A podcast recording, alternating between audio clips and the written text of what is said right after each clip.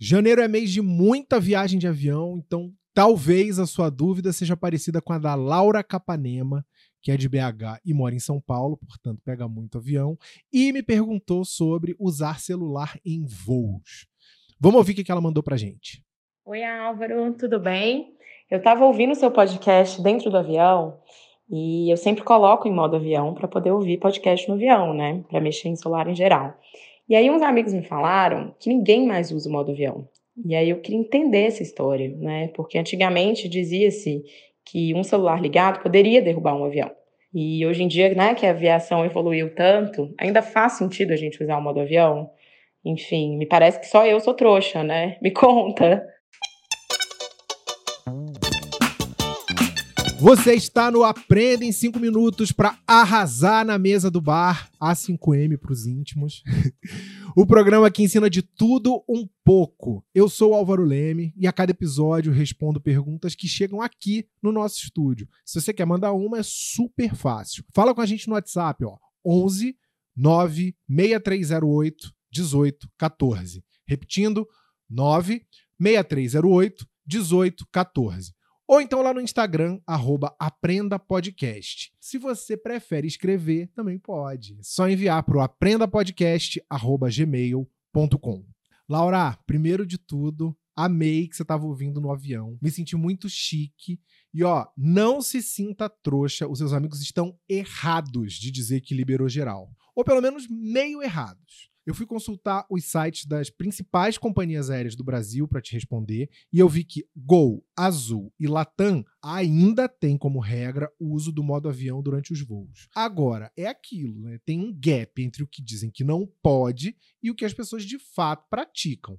Imagino que por isso seus amigos tenham desencanado. Eu confesso que eu também dei uma desencanada e vou ficar mais atento depois de me informar a respeito. Muita gente tem curiosidade de saber se um celular seria capaz de derrubar um avião. Será? Antes de responder, eu preciso dar um recadinho. Se você gosta de vinho, use o cupom ALVINO na Evino e ganhe até 15% de desconto. É super fácil de memorizar, ó. Alvino é meu nome, Álvaro, misturado com o nome da empresa, a Evino.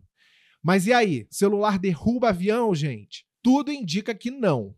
Essa regra vem de uma época em que tanto os celulares quanto os aviões eram menos evoluídos que hoje. Tinha aquele receio de que, com um monte de aparelho ligado a bordo, rolasse uma interferência nos sistemas de navegação e de controle de um avião e as coisas desandassem a ponto de ele cair. O modo avião foi criado, então, como uma alternativa para as pessoas não precisarem, né? Para o celular não precisar ser sumariamente banido do voo e a galera poder usar para um joguinho, para uma outra atividade. Segundo o site Tecnoblog, a única ocasião documentada em que um equipamento se estranhou o sistema de um avião foi em 1999. E nem foi com celular, viu?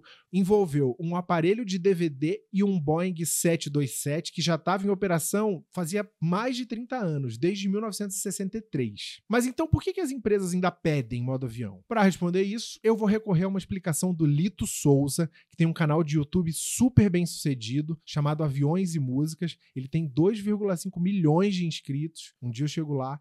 O que o Lito diz é que na aviação Sempre que tem uma incerteza, a opção é pelo caminho mais conservador. Ou seja, eles preferem não dar chance para o azar. Se a gente for pensar em outra proibição, que é a de fumar a bordo, dá para entender muito bem isso. Um mísero cigarro derrubaria uma aeronave? Claro que não. Mas, se alguém joga uma bituca no lixo e começa um incêndio, a coisa muda de figura.